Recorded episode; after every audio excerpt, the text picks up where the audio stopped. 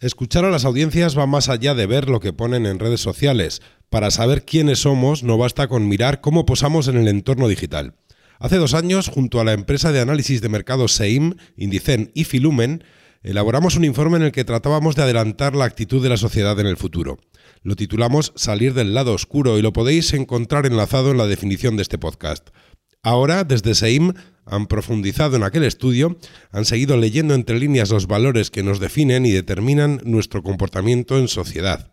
Si no escuchamos, si no comprendemos y empatizamos con los demás, no comunicaremos bien. Empezamos.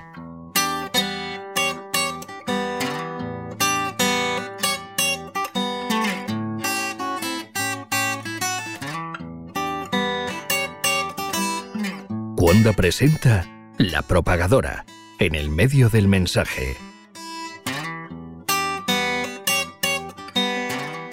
Bienvenidos a La Propagadora, la primera consultora de comunicación que también se escucha.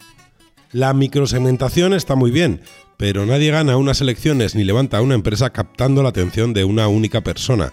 Para crecer necesitamos interactuar con grupos más grandes, con sectores de la sociedad que compartan unos valores, un modo determinado de afrontar la vida. En SEIM han realizado un nuevo estudio titulado Una mirada al interior de la sociedad, que profundiza en cómo somos, que da pistas sobre cómo podemos ser más eficientes también en comunicación si tenemos en cuenta los valores que definen a quienes nos rodean. Como siempre, introducen el tema Andrea Abril y David Ortiz.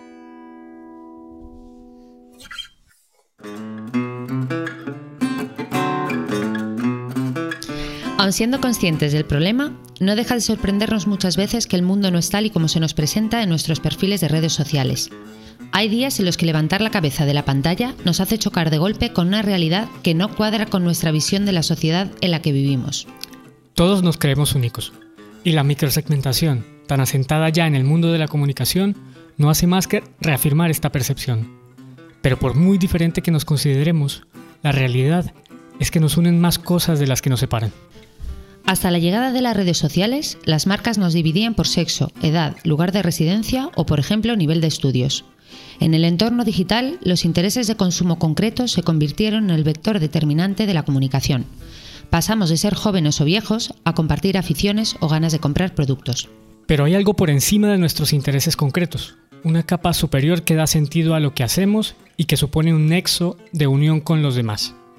Nuestros valores, el para qué, lo hacemos, el propósito que otorgamos a nuestras acciones, nos hace formar parte de grupos amplios de personas y empresas con motivaciones compartidas. Atendiendo a las métricas digitales percibimos muchos detalles, tantos que nos perdemos en lo anecdótico y llegamos a olvidarnos de por qué hacemos lo que hacemos. El estudio elaborado por SEIM ayuda a levantar la cabeza de la pantalla, a mirar a la sociedad desde un ángulo que habíamos abandonado. ¿Qué nos motiva? ¿Cuál es el propósito que determina posteriormente nuestro comportamiento? Conocerlo contribuye sin duda a mejorar la empatía. Y mejorar la empatía es mejorar la comunicación.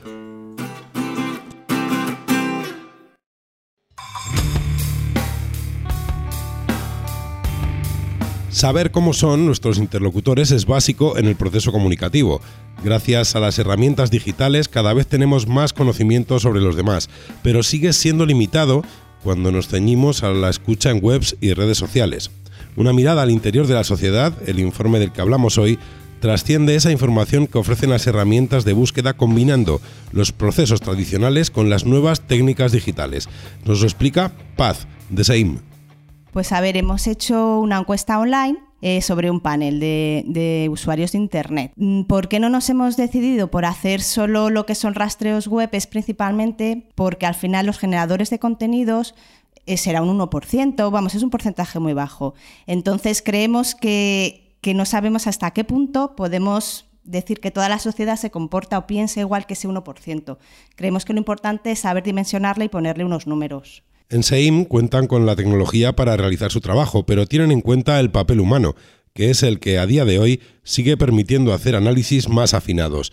Escuchamos a Carmen Teno. A ver, la, la, parte mecánica agiliza los procesos y eso ya lo sabemos y ese es el valor que aporta la inteligencia artificial al análisis de toda la información existente. Lo que sucede que las personas nos comunicamos y nos expresamos con mucha riqueza de matices y nosotros lo que conocemos hasta el momento es que algunas riquezas se pierden en las cosas automáticas, en los procesos automáticos. Entonces, el componente humano, el análisis del equipo, eh, precisamente lo que hace es aportar esa riqueza de matices, que es lo que te da y te permite explorar. Pero vamos al grano. ¿Cuáles son esos valores? ¿Qué conclusiones podemos sacar del estudio? Nos resumen los principales datos Clara Frago y Henry Lacruz. El informe elaborado por SEIM agrupa a los encuestados en cuatro categorías. La más numerosa es de perfil conservador, que alcanza un 36%. En general, es un grupo que apuesta por la justicia como valor principal y que no busca grandes emociones. No les gusta salir de su zona de confort. Los desencantados forman el segundo grupo en tamaño, son el 24%. También tienen una edad avanzada, pero entre sus valores destaca el compromiso con la sociedad. Son más entusiastas, aunque la experiencia les hace afrontar la realidad con un gran espíritu crítico. Quizá antes de ser desencantados, fueron disruptivos, un grupo analizado que representa el 23% de la población en España. Los que forman parte de él son jóvenes, idealistas y preocupados por la sostenibilidad. El último grupo analizado son los pasivos, un 17%. Sus patrones de consumo no son destacables y, ante la mayoría de los problemas a los que se enfrentan, apuestan por la indiferencia. El informe fue elaborado antes de las elecciones generales, las primeras y las segundas de este 2019 en España, y aunque no tenía como objetivo el análisis de tendencias políticas, sí que arroja un resultado sorprendentemente coincidente con el que dan las urnas. Cuatro bloques con tendencia a pactar entre dos. Nos lo comenta otra de las socias de SEIM, Noelia Ruiz. Eh, nosotros cuando hicimos este análisis eh, exploratorio buscando perfiles, la verdad que no pretendíamos hacer ese paralelismo con los sondeos electorales, pero es verdad que la gente con quien hemos compartido este estudio al final pues lo lleva al ámbito político. También es verdad que los valores están muy relacionados con, la ideología. Pero bueno, sin quererlo, eh, nos salió una especie de presondeo electoral. bastante aproximado. Y, bueno, la verdad es que los grupos eh, que nos han salido no son, no son grupos estancos. Eh, depende de las áreas, puede haber, una persona puede ser en un área de un grupo y en otra área de otro. Lo que sí es verdad que moverse de un, de un grupo a otro es, lleva tiempo. Es un proceso de transición que no se hace de un día para otro. Encasillar a las personas no es justo. Las categorías definidas en este estudio tampoco son compartimentos estancos. De hecho, los valores pueden cambiar. A lo largo de nuestra evolución como personas podemos saltar de una casilla a otra. Pues nosotros creemos que sí, que hay, un, que hay una evolución, que puede haber una evolución. Esto también requeriría indagar más y hacer más estudios sobre el tema. Pero sí que es cierto que los valores fundamentales de los disruptivos, que son los más jóvenes, parece que entre los desencantados se mantienen, aunque más llevados a la práctica, ciertos valores y que hay cosas diferentes entre ellos, pero sí que parece que puede haber como una similitud. Seguimos profundizando en el estudio. ¿Hay diferencias de gusto, de patrones de consumo entre los cuatro grandes grupos analizados? ¿Qué tenemos que tener en cuenta para dirigirnos a ellos? Conocemos más datos del informe con Paz Palacios y Marta Ventero.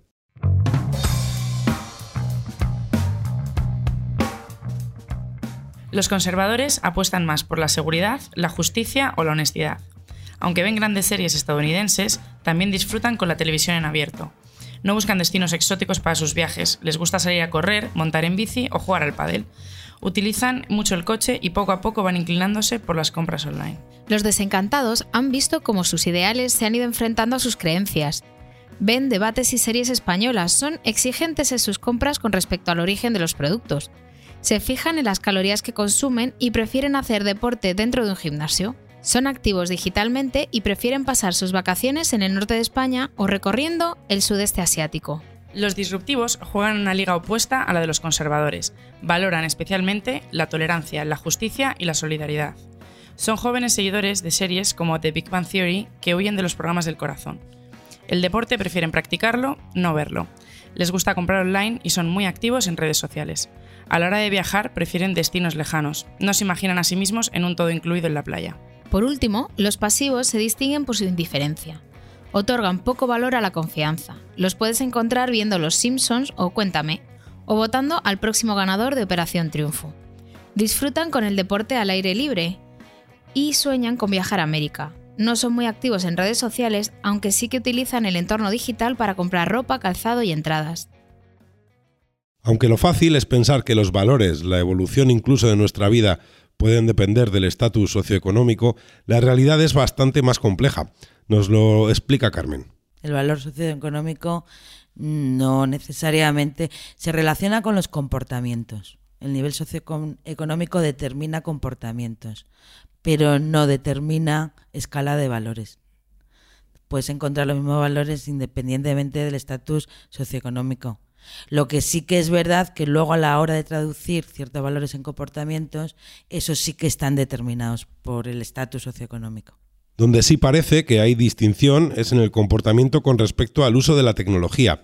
Aquí la sociedad se vuelve a dividir, según nos cuenta Noelia. La verdad que vemos eh, cierta tendencia eh, diferente entre unos y otros. Los disruptivos o desencantados mm, son más digitales que, los conservadores eh, o, pasivos. Se ve que tiene un comportamiento digital más avanzado que, el resto. Y también se ve en los contenidos eh, audiovisuales que consumen. Por ejemplo, las series que más les gustan eh, son aquellas que se ven en Smart TV.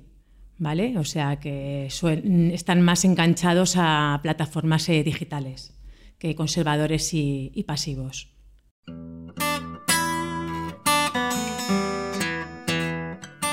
Podríamos seguir desglosando puntos del informe de SEIM durante bastante tiempo, pero creemos que es preferible que lo leáis vosotros mismos, ya que podéis descargarlo en la descripción de este podcast.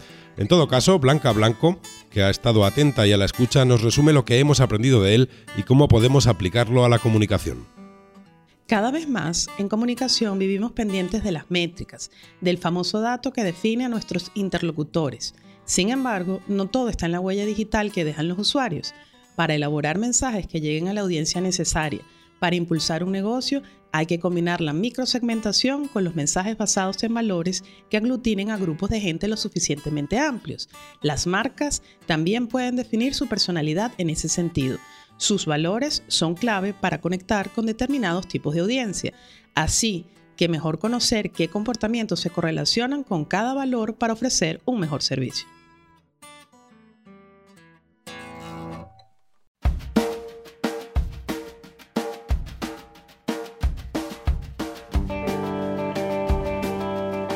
Y hasta aquí este primer episodio de nuestra tercera temporada en el podcast de la propagadora. En la descripción de este capítulo puedes encontrar el enlace al informe completo del que hemos hablado. Merece la pena. Hemos querido comenzar escuchando para saber a quién nos dirigimos cuando emitimos nuestros mensajes. Esperamos como siempre haber sido útiles. Nos escuchamos en próximas entregas. Recuerda seguirnos a través de Cuonda o de tu aplicación de podcast favorita. Un saludo y muchas gracias por seguir con nosotros.